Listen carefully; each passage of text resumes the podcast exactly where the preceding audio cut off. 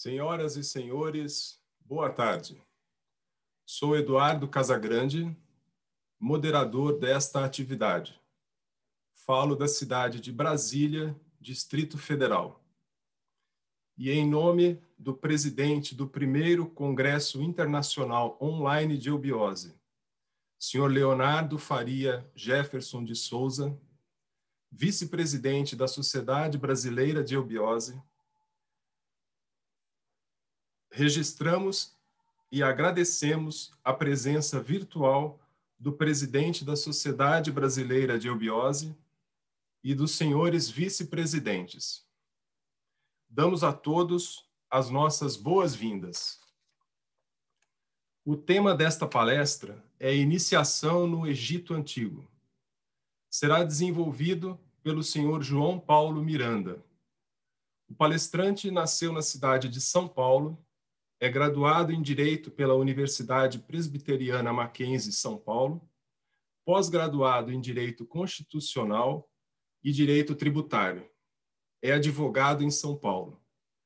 Atua também profissionalmente como astrólogo, tarólogo e também como instrutor dessas ciências.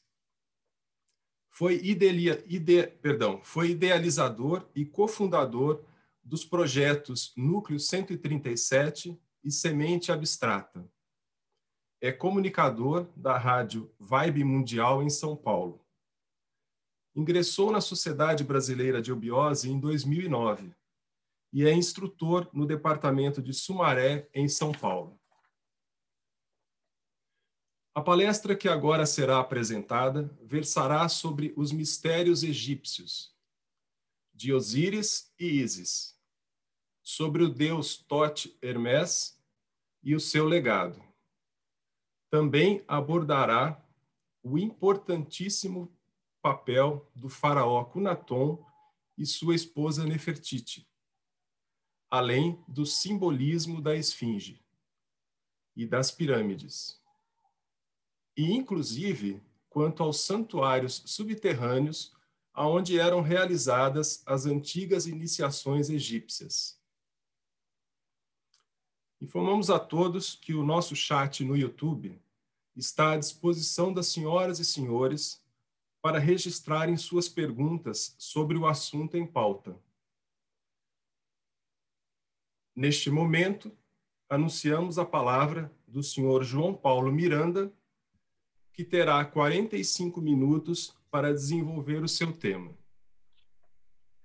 Bem-vindo. Olá, Eduardo. Agradeço a presença de todos.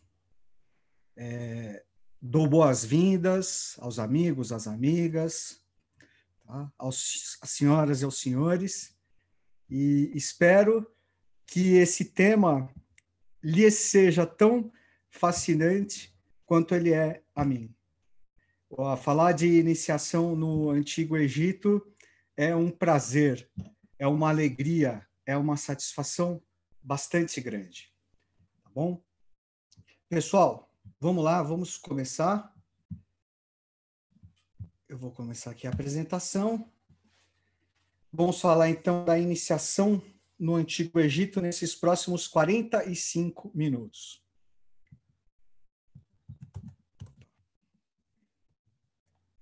Opa, passou demais, desculpa. Pessoal, é, Antes de começar a falar um pouquinho sobre a mitologia egípcia, que é a base de todo o conhecimento, de, toda, de todo conhecimento e, e tradição iniciática do Antigo Egito, eu gostaria apenas de fazer uma pequena ressalva, fazer uma pequena introdução do seguinte: é, existe algo que é infinito e que nós não conseguimos nem nominar nós não conseguimos nem definir. É algo eterno, algo superior, algo sagrado. É o mundo da pureza, é o mundo das ideias de Platão, é o mundo imperecível, é o mundo sagrado. Este mundo, aqui onde nós vivemos, na quarta dimensão, é um reflexo desse mundo superior. Um reflexo, um mero reflexo. Aliás, um pálido reflexo. Um pálido reflexo. Por isso que é chamado também de um mundo de ilusões. No Oriente se chamam essas ilusões de maias, né? maias, maias, ilusões. É o nosso sentido, é o nosso senso de realidade, mas que, na verdade, está muito distante da verdadeira realidade, que é essa realidade eterna, imperecível, imutável. Nós vivemos num mundo mutável, transitório. As coisas são passageiras. O nosso próprio corpo é passageiro. Né? Hoje nós estamos aqui, daqui a um tempo, nosso corpo não mais estará. Né? Todos nós aí um dia passaremos pelo fenômeno de morte. Ou não, né? mas na maioria dos casos, sim. É... Mas, de qualquer forma, o que, que acontece? Existe essa dicotomia. Existe essa dicotomia entre o sagrado e até, vamos dizer assim, o profano no, no, no mundo da nossa realidade da realidade na qual nós vivemos. Eu não gosto muito dessa palavra, mas existe essa dicotomia, né? O mundo transitório profano e o mundo sagrado eterno. Pois bem, em todas as teogonias, tradições, existe sempre essa figura, né? essa, essa, esses dois arquétipos. Arquétipo vem uma palavra que vem do grego que significa um modelo primitivo. Né? essa matriz, esse, essa, esse, esse mundo das ideias de onde fala Platão. São essas matrizes, esses modelos primordiais. E a base da maioria das tradições, das teogonias, das cosmogonias, tem como base justamente o princípio solar e o princípio lunar, o Sol e a Lua, como uma polaridade. O Sol como pai e a Lua como a mãe o Sol como princípio masculino e a Lua como feminino, o Sol como ativo e a Lua como receptivo. Isso faz parte de todo esse processo. Se nós somos até da tradição bíblica, né, antiga, Adão, Adão e Eva, né, na tradição cabalística, Adam Rev. Sempre essa dicotomia, o princípio masculino e o feminino. Na mitologia grega, é, Hélios e Selene, o Sol e a Lua.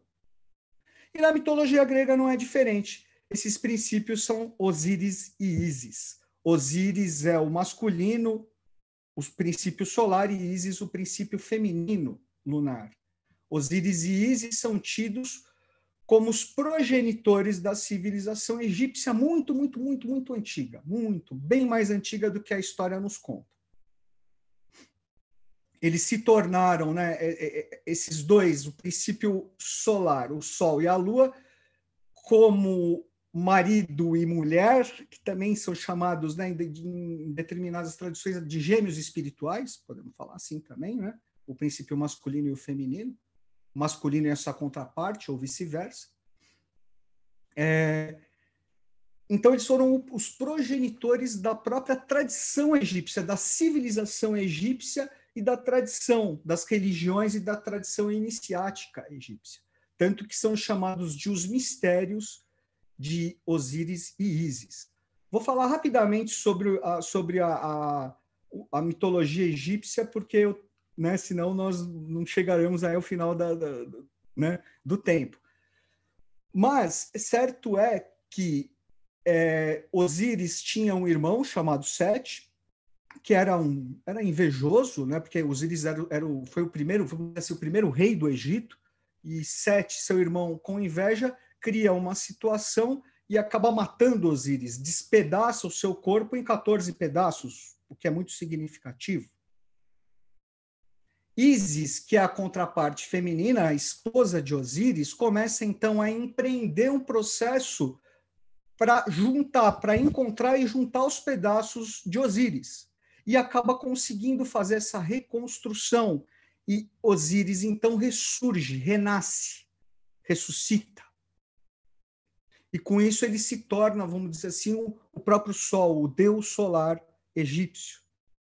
Osíris e Ísis gera um filho chamado Horus, que representa justamente nessa trindade, né? Osíris, pai, Isis, mãe, Horus, o filho. Então tem esse sentido do filho Horus, o filho que renasce, né? O, o Osíris renascendo no filho como Horus. Tá? E aí Horus é, toma, luta contra Sete, toma o trono e se torna aí um rei solar egípcio. Tá bom? Vamos dizer que a primeira cidade, existem, o Egito é profícuo, é, é, é muito rico em santuários, em centros sagrados, é, e nós vamos falar de vários deles, mas certo é que a primeira cidade considerada sagrada do Egito é a cidade de Abydos, né, que era o primeiro santuário dos mistérios de Ísis e Osíris. Não há como se falar da tradição iniciática egípcia sem se falar no deus Tote e no hermetismo. Deus Tote, que é também chamado de Hermes ou Trismegisto, foi absorvido, na verdade, pela mitologia grega. Lembrando que a mitologia grega é filha da egípcia, é descendente da egípcia foi o, o, o deus Tote foi absorvido como Hermes. Hermes, o mensageiro dos deuses. O três vezes grande. Hermes, o Trismegisto. Que aí foi absorvido pela mitologia romana como Mercúrio. E você pode fazer até uma conexão, pode não deve fazer uma conexão com a própria tradição hebraica cristã, como a própria figura de Micael. Tá? Deus Tote Hermes. Que foi o grande iniciador do Antigo Egito ele foi o instituidor dos mistérios que gerou, inclusive, o termo hermetismo, da tradição hermética, a tradição hermética alquímica, maçônica, por que não teosófica, por que não eubiótica? Vocês veem que essa tradição, portanto, é bem mais antiga do que, do que nós imaginamos. É importante salientar, pessoal, o seguinte, que Hermes na, normalmente nós, nós procuramos, nós entendemos que seria teria sido a figura de uma pessoa, né? É, mas na verdade, né, como o próprio nome dele diz, o próprio epíteto três vezes grande, né, o trismegisto, é, é quase certo que na verdade Hermes era uma categoria de seres, uma categoria dividido como se fosse um homem, realmente um homem iniciador, o, iniciador dos mistérios egípcios, uma casta de sacerdotes ou iniciados, sacerdotes de Hermes, tá? E como Deus. Aí, como Deus, seria o próprio Deus Tote, o próprio Mercúrio. O legado de Tote Hermes. Gente, é um pouco difícil nós mensurarmos, nós temos termos ideia da, da, da grandiosidade do legado de Hermes. Inclusive, é algo que está sendo reavaliado, reestudado, revisto, porque durante muito tempo se, se pensou que hermetismo era algo da, uns daqueles alquimistas malucos lá da Idade Média, que é uma grande injustiça. Nós estamos vendo aqui o hermetismo é a base, é a base de toda a tradição iniciática. E não só iniciática, mas de toda a tradição civilizatória do Ocidente. Porque o Egito, o Egito como princípio solar, é, vamos, nós podemos dizer que o Egito é o pai das civilizações ocidentais. Lembra que o Egito do Egito surgiram, surgiram surgiu a civilização é, grega, depois a romana. Os hebreus tiveram uma conexão muito forte com os egípcios. Tá? Então, envolve, envolve questões teológicas, questões cosmogônicas, sim, mas envolve também questões civilizatórias, questões de assuntos de Estado, políticos, etc. É difícil você avaliar quanto, qual o legado das obras de Hermes o Trismegisto. Existem é, historiadores antigos que dizem que ele escreveu, ele ou a, a, a classe de, de Hermes, os Trismegistos, né, deixaram 36 mil obras, né, o que pode parecer um pouco exagerado, mas considerando aí milênios de história, né, É, e, e, e, lógico, também nós devemos procurar observar essas situações sempre com um olhar mais. É, procurando a essência e fugindo um pouquinho da letra, da literalidade, certo? De qualquer forma, é certo que o principal legado de Hermes o Trismegisto é a tábua de esmeralda. A tábua de esmeralda, que na verdade é uma pedra mítica, né? Num, esse, essa imagem que eu coloquei aqui é uma, é uma criação, tá? Não, não, não existe. Existem pessoas que falam, não, eu encontrei a tábua de esmeralda. Existe uma certa demanda pela tábua de esmeralda, assim como existe a demanda do Santo Graal, etc. Mas não, ela é uma pedra mítica, certo? De qualquer forma, da tábua de esmeralda se originou, se originou, existe a base de toda a tradição hermética que incluem as sete leis herméticas, né? que são mais famosas aí pelo Caibalion, que é aquele livro muito bom, né? os três iniciados, o Caibalion, as sete leis herméticas, os próprios arcanos do tarô, os 78 arcanos do tarô, certo? E diversos, diversos outros ensinamentos, tá? diversas outras reflexões o, o que chegou até os dias de hoje, basicamente, além, lógico, das sete leis herméticas, dos arcanos do tarô, existe também um tratado de filosofia chamado Corpus Hermético, que é muito interessante. É Hermes, como instituidor dos mistérios, o instituidor dos mistérios de Osíris e Ísis, ele criou, lógico, foram criados, né, através da linha dos trismegistos, das linhas de Tote, diversos colégios iniciáticos, ordens secretas ali no Egito, onde eram praticadas, onde eram feitas, onde eram ensinadas, onde eram preparadas as iniciações. Nós vamos chegar daqui a pouquinho. Os mistérios de Tote Hermes? Muito relacionados aí às pirâmides e a própria esfinge de Gizé também, a famosa esfinge de Gizé. Existem inúmeras fraternidades iniciáticas no Antigo Egito. Gente, mas existem algumas principais e mais conhecidas, como a de Heliópolis, na cidade do Sol, de Luxor, a famosa Luxor, né? ali associada a Tebas, Tebas, a, a, mítica cidade da cidade, a cidade de Cem Portas, Mênfis, entre outras, tá bom? É, existe, existiu sempre na, na, na, constituição do Estado egípcio, né? o, o poder verdadeiro era exercido pelos sacerdotes, pelos hierofantes, pelos iniciados nos mistérios de Hermes. Eles detinham o verdadeiro poder, que era o poder oculto e que significava, logicamente, o poder espiritual. O poder temporal, o poder real, era exercido pelos faraós, né?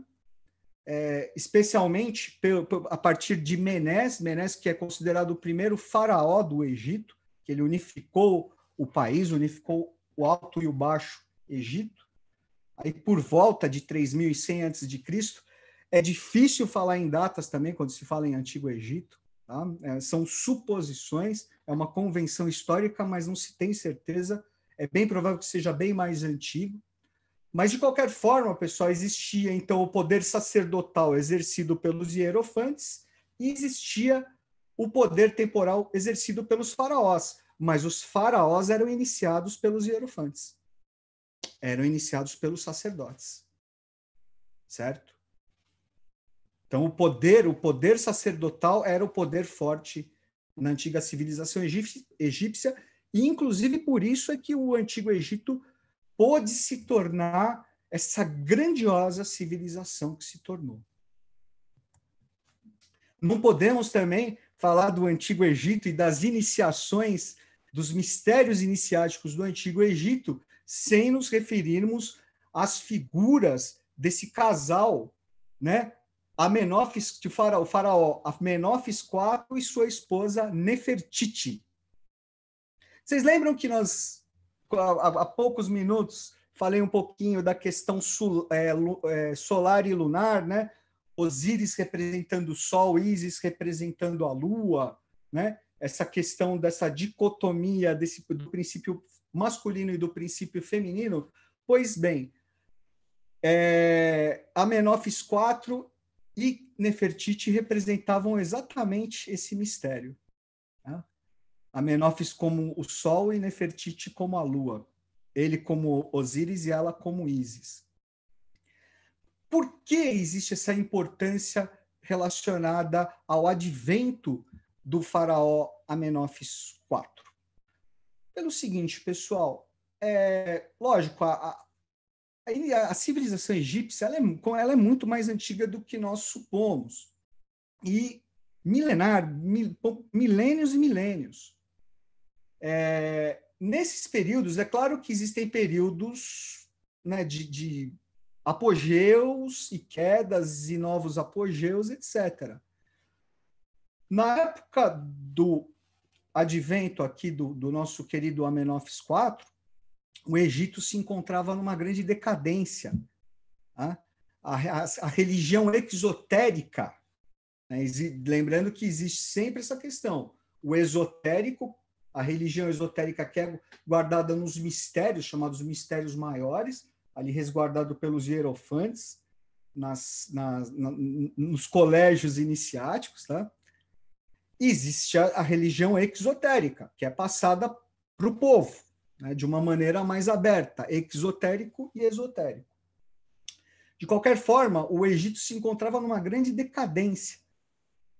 O, o clero dominante era um, o clero do culto a Amon, é, e era um, um, um, princípio lunar, e tava, a questão estava bastante complicada, houve uma grande perda da essência. Sabe dessa essência que nós estávamos falando da, do, do, hermetismo, né, dos mistérios instituídos por, por, por é, Hermès. Então, nesse período, essa, muito, muito dessa essência tinha se perdido. O, o, clero, a religião egípcia tinha caído muito numa, numa maia, numa ilusão, tinha se distanciado muito da sua essência. O que acontece? É, Amenófis IV, com Naton, ele institui um culto solar, Atom, era considerado um monoteísmo. Embora no, no, na parte esotérica essa, essa questão de monoteísmo era mais clara, mas no, no exotérico era um, existia realmente aquela, aquela questão da adoração de vários deuses e tal, né, pelo povo. Mas o Amenófis IV adota esse culto solar, o culto a Atom.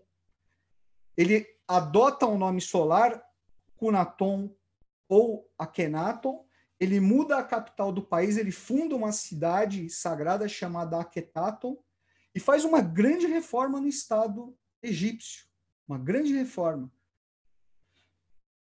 Existe, eh, os historiadores falam que ele teria reinado durante 14 anos. Henrique José de Souza, o fundador da nossa escola, diz que ele reinou por apenas seis anos, de 1376 a 1370, e conseguiu fazer essa obra faraônica, tanto interna como externa, no Egito. Na parte interna, ele fundou um, uma ordem né, chamada uma Ordem dos Rosacruzes Andrógenos, uma maçonaria, um, vamos dizer, um, primórdio de uma maçonaria mista?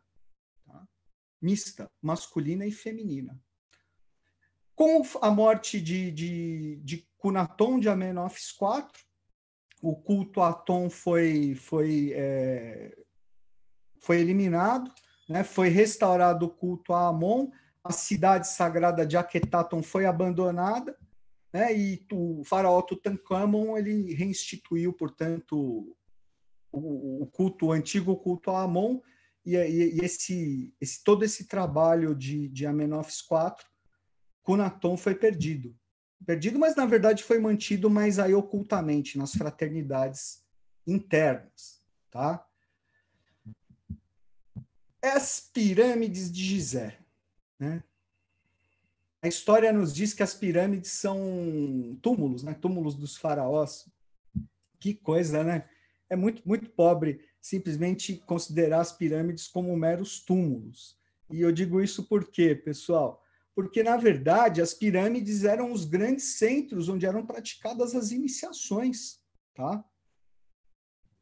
Os subterrâneos das pirâmides né? Nos subterrâneos das pirâmides existiam as fraternidades, existiam os colégios onde eram feitas, onde eram as sedes dos, da, da, dos colégios iniciáticos, logicamente, e, e onde eram feitas as, as, iniciações, onde eram feitos, eram colégios mesmo. Existem as três pirâmides principais ali em Gizé, Queops, Kefren e Miquerinos, né? são símbolos fortíssimos, símbolos do universo, do espírito, da matéria, da evolução. Né? Só para fazer um, um, uma pequena eh, análise né, do simbolismo da, da, das pirâmides, a base quadrada, né, a base quadrangular, representa o próprio mundo material, né, o mundo, nós chamamos quaternário manifestado, o quatro, enquanto que o triângulo, né, que representa as laterais, representa o próprio espírito, a própria, o próprio sentido de elevação, de busca pelo espiritual. Lembrando que somando 3 mais 4, nós temos 7, que é o número da evolução, certo? E aí temos a nossa maravilhosa esfinge, a esfinge de Gizé, esse ser híbrido. Esse ser híbrido que é formado por quatro partes ele tem o corpo de, de corpo de touro, as garras de leão, asas de águia e a face humana. E ela própria em si representa uma quinta, um quinto elemento, um quinto princípio. Né? Na alquimia, tal, a quinta essência, né? o quinto, a quinta coisa, como síntese. Tá? É o grande símbolo da iniciação, a esfinge, as esfinges, né? Que essa, no caso, é a esfinge de Gizé. Existem inúmeras é, referências, né? A, a, a, esses quatro animais da esfinge. Né? No Velho Testamento existe no livro de Ezequiel, a visão de Ezequiel da Merkavá, o carro celeste. Né? No Apocalipse, no Novo Testamento, São João escreve. Né? A águia, o touro, o leão e a face humana, ou às vezes também é uma face angélica. Então é muito, muito rico esse simbolismo. Nos arcanos do tarot também muito presentes, sempre a esfinge. A base, pessoal, dessa desse trabalho, né, falando especificamente daqui para frente de como eram realizadas as cerimônias de iniciação no Antigo Egito, foram deixadas por vários autores é, de renome, né, autores sérios, né, como é o caso de Jâmblico, filósofo neoplatônico, escreveu um livro muito interessante, Os Mistérios Egípcios, ou também chamado de Teurgia. Plutarco também escreveu sobre os mistérios de Ísis e Osíris. E é importante só salientar que o, debaixo da esfinge, entre suas patas, existia aí a entrada para o templo onde eram realizadas as iniciações, que agora é o ponto que nós vamos passar. Eu convido, em primeiro lugar, eu acho importante, considero reputo importante, é nós procurarmos transcender um pouco essa questão é, da letra que mata. Vamos procurar, vamos procurar, gente, observar mais é, a essência desse processo. Eu vejo que aí está a grande beleza é, justamente no, no, simbolismo, na sabedoria que representa todo esse processo. Embora a, a parte das provas sejam muito interessantes, eu convido cada um de vocês a nos acompanhar, né, como se fôssemos nós, como se fosse você eu sendo ali admitido naquela, na, na, naquele processo. Então, as, primeiro existiam as provas de admissão para o postulante, né, também chamado de neófito, o, o postulante a discípulo, eram feitos te testes de inteligência, testes de prova moral, né? falhas não eram admitidas. E se o, o, discípulo, o postulante, fosse aprovado, aí, ele, aí sim ele seguia para as cerimônias ali, para as provas que ele passaria nos subterrâneos ali da Esfinge e das pirâmides. Ele era conduzido pelos sacerdotes, guardiões dos ritos, tinha os olhos vendados, permanecia, portanto, no escuro, e o sacerdote, os sacerdotes que, que os guiavam, falavam, não faça perguntas e faça o que eu faço o que eu digo, me obedeça. Antes dele, deles entrarem na, na, no santuário situado ali no pé, ao pé da esfinge, o hierofante dizia ao noviço: aprenda a ver claramente, a desejar moderadamente, a buscar tudo que sua consciência permite. Aprenda a manter as suas intenções em segredo. Os sete espíritos da Rosa Cruz, guardiões da chave sagrada que fecha a porta do passado e abre a do futuro, colocarão sobre a sua testa a coroa dos mestres do tempo. Bonito, né? Aí passava a primeira prova, né? Vocês lembram que o, que o, o, o neófito estava com os olhos vendados. E os sacerdotes faziam ele, ele acreditar que eles estavam à beira de um precipício. Então, vocês imaginam a tensão que ele já devia estar passando naquele momento. Né?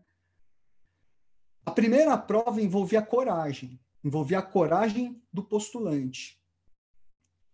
Dois sacerdotes, chamados de tesmotetes, né, guardiões ali do templo, cada um se paramentava e colocava um a face de um touro sobre a cabeça e um a face de um leão. Nesse momento também surgia de uma espécie de alçapão que existia ali naquela cripta um espectro, uma espécie de fantasma aterrorizante com uma foice. Nesse momento o, o, era, o, era, um, era tirada a venda do noviço, né? e ele se defrontava com aquela cena. Caso o noviço é, desmaiasse, por exemplo, não aguentasse aquela cena, ele não era admitido, né? E a sua iniciação ali, o seu processo estava desfeito. Mas se ele se mantivesse firme, né? Ele passava aí pela prova da coragem, pela prova da coragem, né? vendo aquela cena. Vocês veem aí, são do, o leão e o touro são totens né, da, da própria esfinge. Né? E por que não? O leão, o totem solar e o touro, um totem lunar. Tá? E esse espectro aí com a, com a força de Saturno. Passando, é, é, é curioso também que antes deles entrarem nessa prova, eles, ele descia uma escada de 22 degraus, né? que faz re, referência aos próprios é, 22 arcanos do tarô maior. Na sequência, ele passava por uma prova de humildade. Tá?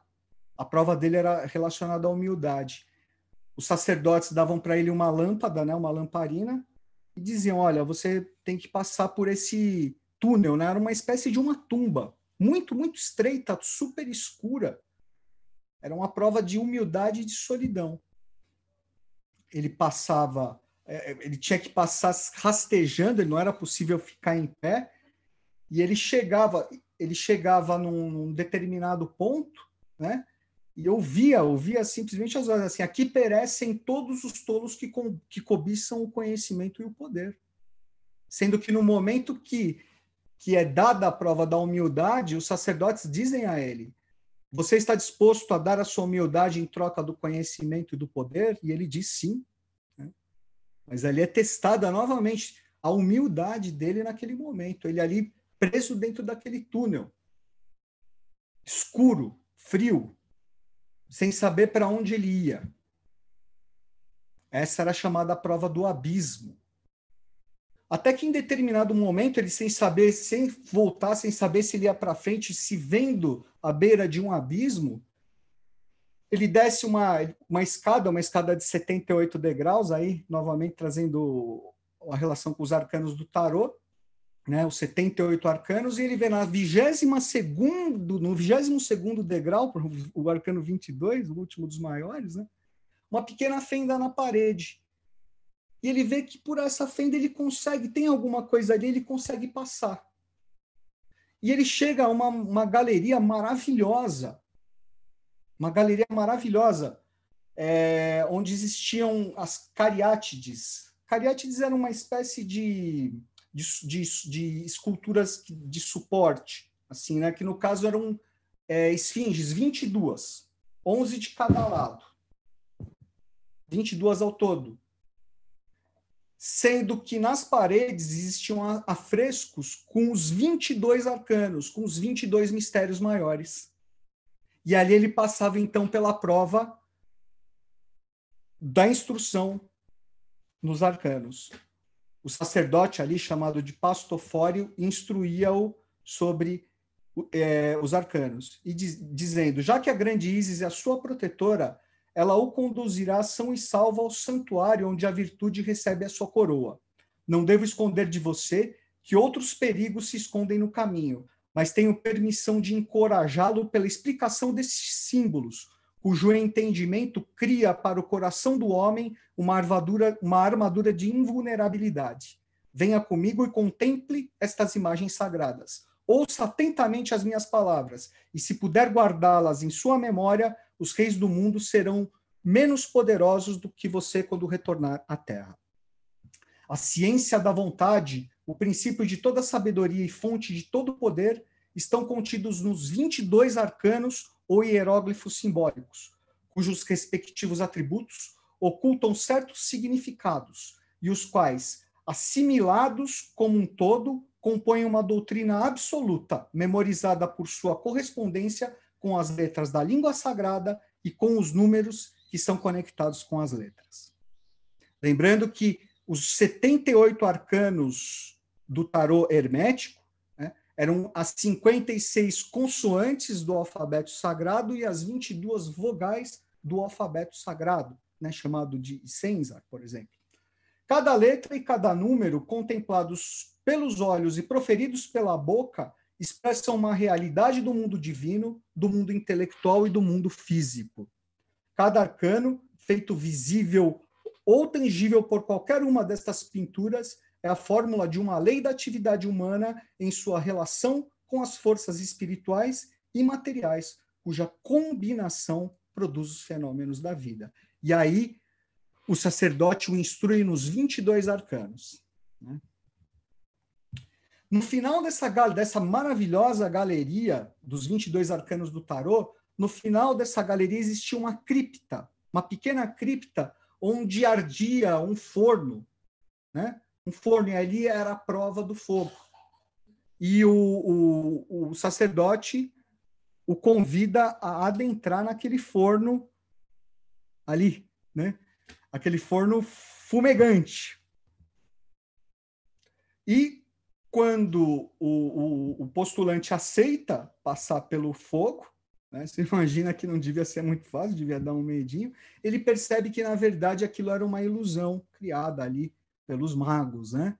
Era uma ilusão, era simplesmente uma ilusão. Ele passa pela, pela, pela câmara, pelo meio do fogo incólume. No final desse corredor, ele chega a um lugar escuro, muito escuro, e ele vê que existia um, um grande lago de águas escuras, de águas estagnadas. E isso causa, causa nele um grande medo, um grande temor.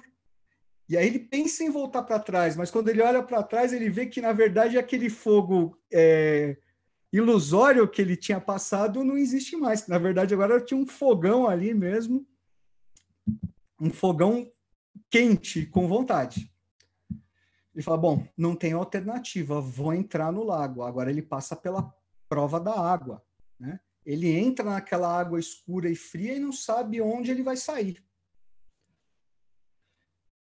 Ele tem a, a, a lamparina né, na mão dele e quando ele chega em determinado ponto, ele vê que ele está no centro do lago, ele vê que existe um ponto ali que tem uns arcos e ele decide se dirigir para lá. Enquanto ele vai se dirigindo para esses arcos, ele percebe que o solo parece metálico quando ele chega ao portal, né, ele tenta bater, ele tenta de alguma forma abrir aquele portal, não consegue, mas em determinado momento o chão se abre nos pés dele e ele cai num túnel. Cai num túnel, apavorado, onde que eu vou cair agora? Mas quando ele cai, ele é, ele é pego pelos, pelos sacerdotes que o estavam aguardando ali no colégio dos magos. Tá? no centro da grande pirâmide. Ele chega a um grande salão, um salão maravilhoso, né? É, enorme. Existem em cada canto existem quatro estátuas, né, representando cada um dos animais da esfinge. Existe o grande hierofante sentado num trono no centro do santuário. Os outros doze estão é, numa câmara um pouco mais abaixo. E atrás né, é, envolta em um véu, existe uma enorme estátua de Isis, Isis, a senhora, né, a guardiã dos mistérios. Essa estátua de Isis era feita de chumbo, estanho, ferro, ouro, cobre, mercúrio e prata, né, que são os metais relacionados aí aos sete planetas sagrados, né, ligado ao setenário. No centro desse salão, no centro desse santuário, que é riquíssimo em detalhes, não dá para descrever agora, mas riquíssimo em detalhes, existia também uma grande távola, uma grande mesa, que era uma grande roda zodiacal, dividida em 12 partes, remetendo justamente aos 12 signos do zodíaco. No centro dessa roda existia um dispositivo onde estavam os sete planetas sagrados. A descrição é maravilhosa. Diz que a, a, a roda ela, ela, ela, funcionava como uma engrenagem, era algo incrível, sabe? Algo incrível mesmo, devia ser muito bonito. E por ali ele passa por uma nova prova. E essa prova pela qual ele passa era uma interpretação de uma carta astrológica. Era a interpretação de um horóscopo que ele não podia incorrer em nenhum erro. Certo? Aqui tem uma representação, não é o de, deste é, desta roda zodiacal, mas é uma que eu encontrei do templo de Rindara, se eu não me engano. Tá? Feita a prova, que, feita a prova do, da interpretação da carta astrológica, aí ele é convidado a fazer um juramento. Né? Então, na presença dos sete espíritos que executam a vontade do ser inefável, eterno e infinito, eu, filho de, nascido Juro me manter para sempre em silêncio, de nunca falar sobre o que ouvi ou ouvi, ou sobre o que verei e ouvirei neste santuário dos sacerdotes da divina sabedoria. Se eu trair meu juramento, eu merecerei ter a minha garganta cortada, minha língua e meu coração rasgados e ser sepultado nas areias dos oceanos para que suas ondas possam me levar, me levar longe em direção ao esquecimento eterno. Forte. Nesse momento ele recebia né, o, o, o, título, o primeiro título é, de iniciado, né, o título de zelote. Zelote era um grau, primeiro grau de iniciação do Antigo Egito. Nesse momento ele fazia um novo juramento de obediência, né, no caso aí ao sumo sacerdote, ao hierofante. Né? Submissão, obediência. Porque não é lógico, aquele, o processo não está acabando ali, o processo está começando, a iniciação dele está começando. Ele passa por mais uma prova, chegam dois sacerdotes, cada um com um cálice, e o sumo sacerdote diz para ele: num desses cálices tem um, um, um, veneno poderoso. Né? Qual deles você vai escolher para beber? Você vai ter que beber. Eu tô, tô, né? Não tem como escapar. Se ele se recusasse, né, ele era tirado, ele era colocado numa cela durante algum tempo, né, mas é, ele podia até remediar essa situação, mas isso criava um grande atraso no processo dele. Agora, ele aceitando, bebendo, o sacerdote dizia, falava, não, isso aqui é simplesmente um, um chá, tá? É mais simplesmente mais uma prova. Nesse momento, então, ele tinha uma... É, é, é né? Ele fala assim: nossa, parabéns, você passou nos testes, abria-se uma porta, este é um grande banquete para você. Né? E é um banquete maravilhoso, com comidas ótimas, bebidas, vinhos e tal, uma música linda, né? E ele, ele o, o neófito se senta ali e tal, né? Aí ele começa a, a, a, a, ouvir um som de um bailado, né? E começa a ver atrás de um véu várias mulheres, né? mascaradas, assim, mas muito sensuais e tal, né? Começam a chegar perto dele e começam a se insinuar, né? Começam a puxá-lo. Colocam uma, uma, um cordão de rosas nele, né? Para puxá-lo. E aí, mas nesse momento ele ele corta esse esse cordão e o sacerdote fala passou por mais uma prova, passou pela prova da tentação, e nesse momento o sacerdote fala para ele, fala, olha, né, a vigilância dos sentidos. O, o iniciado tem sempre que estar tá com os sentidos sempre alertas, sempre atentos, né? As tentações sempre vão surgir. Aí realmente ele é admitido como iniciado. Lembra no Gauzelote. É, é feito um alerta, né, do castigo aos perjuros, né? Os, os, sacerdotes falam, falam, olha, você pode até estar tá falando aqui que você jura e tal, mas nós conseguimos ler o seu coração. Então nós sabemos se é da boca para fora ou não. Tá? E agora nós vamos mostrar para você qual o, jura, qual o castigo dos perjuros. Se abre uma uma câmara assim subterrânea e mostra um lugar horrível, assim, né? Um tártaro com pessoas agonizando e tal. E é mostrado uma cena de uma, um animal, né? Um híbrido, uma esfinge mesmo devorando um, um, um homem, né? Devorando o corpo de um homem. É uma cena horrível, mas logo a cena é, é apagada e, e, os, e os magos falam, não, olha, isso aqui realmente é uma ilusão que, que nós que nós trouxemos aqui para você, mas para né, simbolizar aí o, o, castigo simbólico dos perjuros. Né? Aí é feito um banquete no final das provas.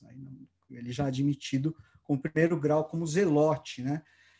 Depois desse período, gente, é, eles, o, o normalmente, né, o, neófito, agora um zelote, ele permanecia anos, normalmente 12 anos ou mais, nos colégios ali sendo instruído, ficando ali em silêncio, sabe? É, isso João Paulo. Oi. Com licença, só para lembrá-lo que nós temos mais cinco minutos para a sua conclusão. Ah, perfeito, Eduardo. Obrigado, viu? Obrigado. Então, eles normalmente o, o, o, neófito, agora o zelote, ele permanecia ali durante anos, 12 anos, 13 anos, né? estudando, acompanhando, passando por novas provas, ficando em silêncio. Né? Se diz, né? É, é, é, é se diz, por exemplo, que o Pitágoras, Platão, no caso, diversos filósofos, diversas figuras ilustres aí da antiguidade, né, filósofos, etc., foram todos iniciados ali no Antigo Egito. Se diz, por exemplo, que Platão é, teria ficado 13, ficou 13 anos. Depois que ele passou por essas provas, ele ficou 13 anos nos santuários ali de Heliópolis e Mênfis. Tá? Outros também, Pitágoras, é, o próprio Moisés, Moisés que foi criado ali junto à realeza egípcia e foi, foi é, educado, foi instruído ali no, nos colégios dos magos do Antigo Egito. E por que não o próprio Yoshua, né? Jesus, né? o mais conhecido nosso, Jesus, o Cristo também. Tá? Existiam, pessoal, em suma, nove graus iniciáticos. Né? O primeiro, zelote, o segundo, grau teórico, o terceiro, prático, o quarto grau de filósofo, quinto adepto menor, o sexto adepto maior, o sétimo adepto livre, o oitavo mestre do templo e o nono mago Rosa Cruz. Mago Rosa Cruz. Esse ponto é interessante porque para ele passar para ser elevado à condição de mago Rosa Cruz, todo conhecimento era só de boca a ouvido mesmo. Ele tinha que memorizar. Né? Era todo conhecimento que não era escrito. Tá? Pessoal, vocês então, eu quero só enfatizar novamente que, é claro, é, essas provas são, são terríveis, assim, né? É, mas nós devemos procurar nos, nos ater mais ao simbolismo delas, né? a beleza, a sabedoria que elas trazem. Isso sendo relacionado de, totalmente com os mistérios de, de, de Isis e de Osíris, vocês lembram que ali na, na, na um pouquinho antes aqui, ó, quer ver? Aqui, aqui Isis. Né? Existia lá no, no, no, santuário uma estátua enorme de Isis. Né? Eram os mistérios de Isis. Isis a lua. Se nós fizermos uma associação com o tarô, por exemplo, o arcano 2, é, por quê? Porque a, o arcano 2, a sacerdotisa, o arcano de Isis, ela é a guardiã dos mistérios. E você só ela, ela, ela que conduz, lembra que ela, ela, ela que reconstrói Osíris. Então, nós, nesse momento, né, nós vivendo aqui na, na quarta dimensão, nessa maia, nesse sentido de realidade que nós temos normalmente muito distantes da nossa essência, nós nos sentimos, porque na verdade nós somos desintegrados. Se nós formos olhar para dentro de nós, nós sentimos como realmente se tivéssemos peças soltas de um grande quebra-cabeça, né? Os nossos pedaços de Osíris aí perdidos. E quem nos conduz a Osíris, quem nos conduz à nossa reconexão com o nosso Sol, aí fazendo até uma conexão com o arcano 9, lembra que eram 9 os graus? Aqui, ó. Opa, 9 graus. É o adepto, o Mago Rosa Cruz, o nono, o arcano 9. Né? É, era essa, esse retorno, portanto, ao próprio, ao próprio princípio solar. É nos tornarmos novamente conectados, sermos o próprio eterno, nos purificarmos, sermos Osíris. Mas quem nos conduz, quem é a senhora da sabedoria, é quem é Isis. Por isso que os mistérios são de Isis. Né? Então é a figura dela que está ali presente. E vê também o papel importantíssimo do sagrado feminino nas iniciações, sempre, né? Sempre. A figura de Isis, ela é central, porque ela é a condutora. A lua é a condutora. A lua é a que faz a conexão da Terra com o sistema solar e com o próprio Sol, né? A lua relacionada à nossa alma, então a nossa alma é a ponte, é a conexão da nossa superfície, da nossa personalidade à nossa essência verdadeira, ao nosso eu superior, ao nosso sol interno, né, ao nosso Osíris. Aí nesse momento nós quando nos conectamos, vamos dizer assim, ao nosso ao nosso eterno, ao nosso sol interior, nossos pedaços são reconectados, são repostos ali por Isis pela nossa alma, né? E nós renascemos né? renascemos em vida para uma nova condição. É o chamado de duas vezes nascido. Aqui eu encerro, portanto, a minha apresentação e agradeço muito a atenção de todos vocês.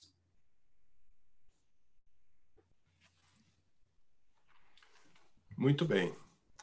Senhoras e senhores, eh, iniciaremos neste momento a sessão de respostas as perguntas formuladas, para a qual teremos 15 minutos, senhor João Paulo.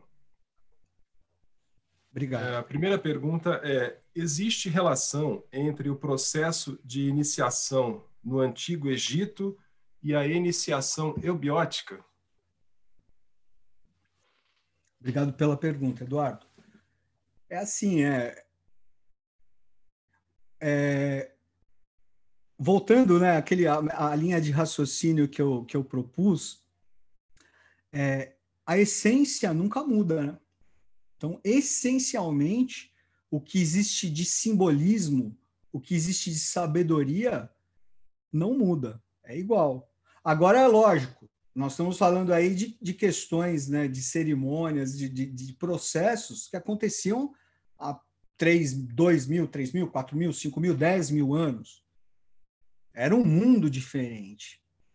Era uma maia diferente. Né? Era um, você imagina que nós, o senso de realidade de nós humanos naquela época era completamente diferente. Era uma outra realidade. A, o modo como nós percebíamos era diferente. Tinha que ser. Hoje é um outro. Hoje é um. A humanidade está aí há. São dois, três, quatro mil anos. É, a humanidade vai evoluindo. Né? Então, é claro que na forma existem mudanças, é lógico, mas essencialmente não. E é aquilo, eu vejo. É, é claro que esse. Eu, eu vejo esse, esse processo todo que é proposto, né, na, né, que é exposto né, no que eu passei agora, é, é claro que existe é aquilo que é o mais importante realmente é o simbolismo porque é, é, é, a gente pode podemos fazer uma relação com os próprios trabalhos de Hércules. É, tá bom é menos importante se eles existiram realmente se era realmente feito assim né do que o simbolismo que eles trazem do que a sabedoria que eles trazem esse é o mais importante então é claro que eu vejo que no, no, o, o que é sagrado realmente ele fica oculto e permanece oculto. Então esse processo ele é meio, é um pouco é uma alegoria, mas é uma alegoria do processo é, iniciático que era naquela época no Antigo Egito. E hoje em dia esse processo ele continua existindo, sob uma outra roupa, né? Mas a essência é sempre a mesma, porque a essência nunca muda. Perfeito, obrigado.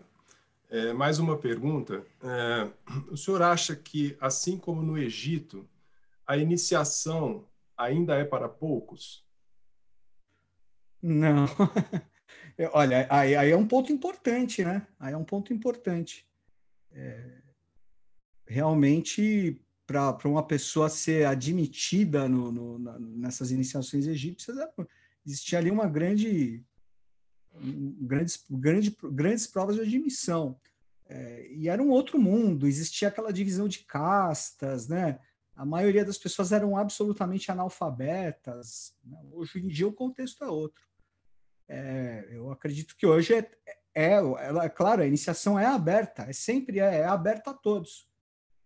Mas a pessoa precisa estar preparada. Perfeito. É, no processo de iniciação, somos colocados sempre à prova de fogo. Diante de tantos desafios, na sua visão, é, como o verdadeiro iniciado deve proceder?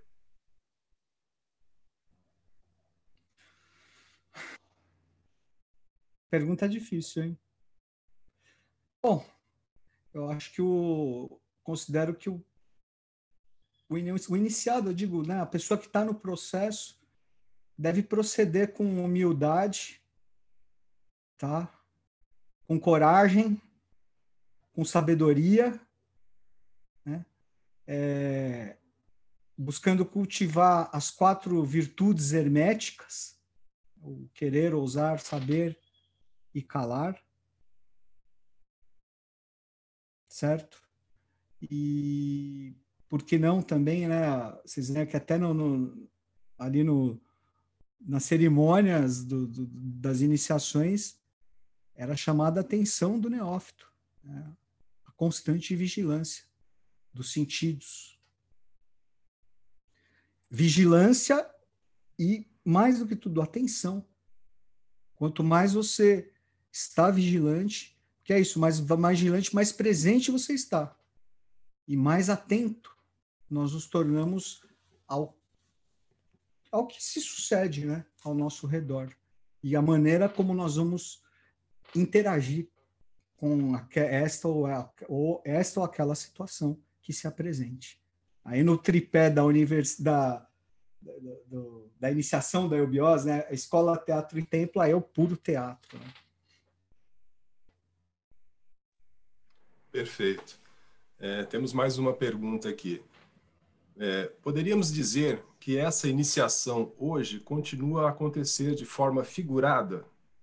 Se sim, é, Poderíamos dizer se essa iniciação hoje continua a acontecer de forma figurada? Se sim, cabe ao iniciado perceber as provas enquanto está na maia ou deve ser conduzido pelas escolas necessariamente? Olha, eu, eu, eu vejo que uma coisa não. Uma coisa implica na outra, né? É, não é diferente. Eu acredito que são dois, dois pontos que convergem um com o outro. É, a iniciação ela é sempre simbólica, porque ela é baseada em símbolos, mas a, é, ela, ela é simbólica nesse sentido. Porque se você fica também muito apegado, apegado a simbolismo, aquilo vai se tornar simplesmente um, sabe, um teatro sabe? Uma mera pantomima, um teatro. É, é aquilo, você procurar se utilizar do símbolo com, com atenção e com sabedoria, tá?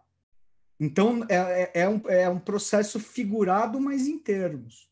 Porque é isso, a iniciação real ela é no dia a dia. E ela faz parte. Né? Todos nós, você nascer, o fato de você nascer você é um processo de iniciação. O fato de você falecer, de você morrer, é um processo de iniciação. Todos nós estamos, de certa forma, é, todos nós estamos sendo iniciados. Só que aqueles que despertam, que estão mais atentos, né, eles começam a, a, entender melhor o simbolismo que a vida os traz nesse sentido. Aí, no caso, escolas de iniciação é, é, servem como um catalisador né, nesse processo, enfim. Ok, obrigado. É, tem uma, mais uma pergunta aqui. É, as mulheres participavam da iniciação? Sim, sim, existia, existiam as sacerdotisas de, de Isis. Vocês se lembram que a, a maçonaria, né, a, a ordem que foi é, fundada por Cunapum e Nefertiti, uma ordem mista, uma ordem andrógena. Né? Sim, existia sempre esse papel da, da, da, da mulher também. Lógico, de uma forma diferente, mas sim, fazia parte do processo, claro. Ok. É, aqui tem um, na verdade, é um pedido, né? É, pois não. Se o senhor, é, se o senhor poderia esclarecer um pouco mais o mito de Ísis e Osíris. Pois não. Olha, o mito de Ísis e de Osíris, ele é, ele é, acho que provavelmente é o mito mais antigo, né, das tradições, nós chamamos das tradições do Ocidente. É, então existe sempre essa essa figura, né, vamos dizer, os, os progenitores de uma civilização, os progenitores mesmo de um sistema evolutivo, é, tanto vai tanto pelo lado da cosmogênese, que é um lado mais ma macro, maior, envolvendo aí questões universais, como do microcosmo, aí no caso antropogênese da questão humana, sempre existe essa questão do aspecto masculino e do aspecto feminino. No, no, na, na cosmogênese, por exemplo, né, o princípio solar, o masculino, é representado por um círculo com um ponto no meio, enquanto que o princípio feminino representa o círculo com um traço no meio, a polaridade. É o princípio masculino e o princípio feminino. São os embriões do sentido de Osíris e de Ísis. Aí, no sentido, vamos dizer, mais indo para o lado humano, aí vai para o Sol e a Lua. O Sol como o pai, o doador, e a mãe como a receptora e nutriz, geradora. Existem diversas tradições, mesmo, por exemplo, dentro do, do cristianismo, do catolicismo, São Francisco e Santa Clara são chamados né, de irmão Sol e irmã Lua.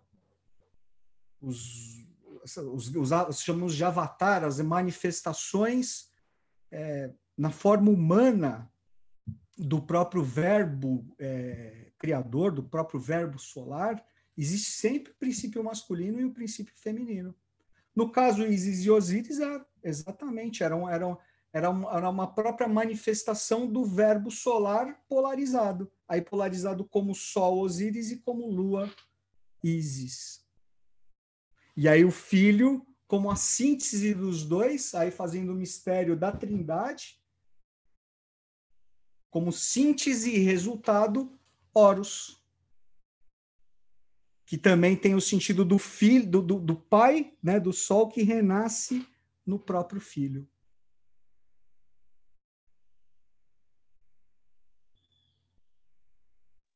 E quem se interessar um pouco, por exemplo, na mitologia na mitologia grega, é muito essa dicotomia de Sol e Lua é muito bem ilustrado em Apolo e Ártemis o princípio solar e os irmãos, né? O solar, o solar Apolo e, e, e o lunar Artemis. Certo, perfeito. É, temos mais uma pergunta aqui. É, se poderia é, explicar em poucas palavras o termo três vezes grande do Hermes Trimegisto é, e agradece é, se for possível. Pois não. O, o, próprio nome faz remissão, né? Trismegisto significa justamente o três vezes grande. Porque é aquilo, você pode, quaisquer dessas questões, seja uma questão é, cos, cosmogônica, mitológica, enfim, ela pode ser analisada sob três aspectos essenciais e também sob sete chaves ou sete é, para é, sete pontos de vista, né? Nós chamamos também de sete chaves interpretativas. No caso do trismegisto, do três vezes grande, é, existe Hermes como homem, como o lado humano, então é uma. Existe ele como uma casta de sacerdotes, uma coletividade né, de sacerdotes, uma linha de iniciados. Lembra, uma linha de Hermeses, esse é o mais possível que tenha sido, uma linha de, de, de grande, extensa de, de Hermeses, e ele como um deus também. Aí, no caso, como deus Tote ou o próprio Hermes da mitologia grega. São os três. Existe também, aí você pode fazer uma relação com o, o divino, o divino, o, a inteligência e o emocional, tá? o divino, o terreno e o humano, por aí vai. O próprio nome. Será que me. Bom, me veio, tá bom. É, o próprio nome é, Maitreya, que se fala muito, né, o, o avatar de, de Aquário, é, significa o, etimologicamente né, o senhor dos três mundos. É o senhor Maitreya, é o senhor dos três mundos, o senhor das três maias, Maitreya. É o mesmo princípio. Ok, obrigado. Eu que agradeço. É, mais uma, uma pergunta aqui. É, existe alguma referência aos antigos ritos de iniciação egípcios na arte, seja em literatura, teatro, música, etc? Existe sim, existe sim, tá? Um, que me chama muito a atenção e eu recomendo quem tiver interesse, que porque além de ser muito bonito, mostra é, todo esse, to, toda, essa, toda essa cerimônia né, que, que, que eu acabei aqui de descrever um pouquinho para vocês, a flauta mágica de Mozart. Né? Flauta, flauta mágica de Mozart descreve todo esse processo é, egípcio. E existem também diversos, é, em diversas é, obras de arte, né, alta literatura, por exemplo, é, Shakespeare, para dar um exemplo mais claro, ele muitas das obras dele, o, o, os personagens eles passam, o próprio Hamlet, ele passa por esse processo de uma maneira figurada, mas ele passa por essas provas, né, e muitos outros também. Ok. É, com relação a Joshua, é, seria possível informar quanto tempo ele permaneceu em iniciação no Egito e qual era a idade dele nesse período? Ah, diz a tradição né, que Joshua é, foi ao Egito aos, aos 13 anos. Né, aos 13 anos. Ele, como um nazareno, né, ali da, iniciado entre os essênios, o grau nazareno, é, ele foi iniciado nessas fraternidades durante vários anos. O número de anos preciso eu não sei. Mas depois ele, inclusive, foi iniciado na Índia também, né? nas fraternidades lá do Oriente, lá de, de Srinagar, Leh Ladakh, Shigatse, lá as, as, as, as, as orientais. Até se diz também né, que o próprio nome, assim como é Zelote, né? Você vê que, que Simão é chamado na Bíblia Simão Zelote, né? Curioso, né? Essa, essa conexão com o primeiro grau da iniciação egípcia, Zelote. Mas se diz também que o próprio o Yoshua, na verdade, é um título, né? É um título. Um título de iniciado. Assim como o Zelote. Obrigado. Bom, é, senhor João Paulo, nós vamos para a última pergunta, ok? Ok. É, com relação à tábua de esmeralda, né, podemos afirmar que os tarôs exi que existem até hoje são originados da tábua de esmeralda de Hermes, o trimogisto?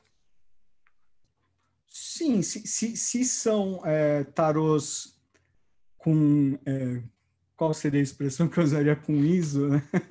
com certificado de qualidade. Não, se é, se é um, se é, se é um tarô de, que vem de, algum, de uma tradição verdadeira, né? o, o tarô egípcio, por exemplo, né? o tarô de Oswald Wirth, e outros tarôs sérios que existem, sim, são todos descendentes da Tábua de Esmeralda. Né? Agora, existem tarôs, hoje em dia existe tarô de tudo, né? Existe tarô de, de sei lá, então tem que tomar esse certo cuidado. Se é um tarô de uma escola iniciática verdadeira, que segue uma tradição, né, que tem filiação, sim, sim. Dizendo que, o, que apesar das mudanças que existem, né, mudanças é, de alguns símbolos e tal, a essência é a mesma. Né? O arcano 2 é a sacerdotisa, o arcano 1 um é o mago, o arcano 10 é a roda da fortuna.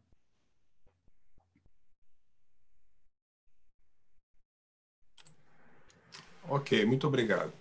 É, Sr. João Paulo, é, é, eu concedo a palavra ao senhor agora para que faça suas considerações finais. Primeiramente, obrigado, Eduardo. Obrigado.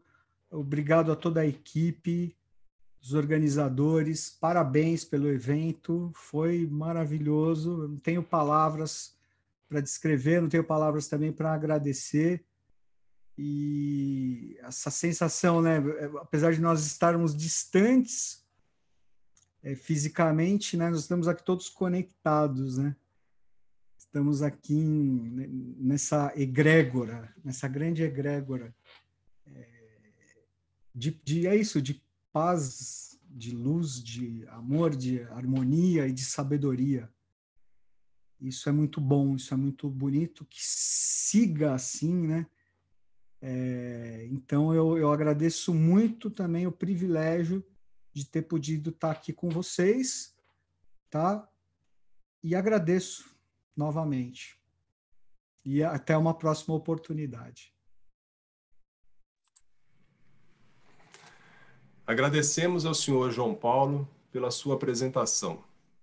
Esclarecemos a todos que o e-mail do Congresso COE, C-O-E, eubiose.org.br estará à disposição de todos os senhoras e senhores que desejarem fazer contato. Agradecemos a atenção e os convidamos para a próxima atividade, que será o encerramento do Congresso Internacional Online de Eubiose. Informamos que para assistir essa próxima atividade, é necessário acessar novamente o canal da Eubiose no YouTube, uma vez que esta transmissão se encerrará assim que terminada a palestra. Não é necessário link, basta acessar o nosso canal e clicar no vídeo que estará sendo transmitido ao vivo, no momento. Paz, luz e progresso em harmonia de pensamento. É o que desejamos a todos vocês. Boa tarde.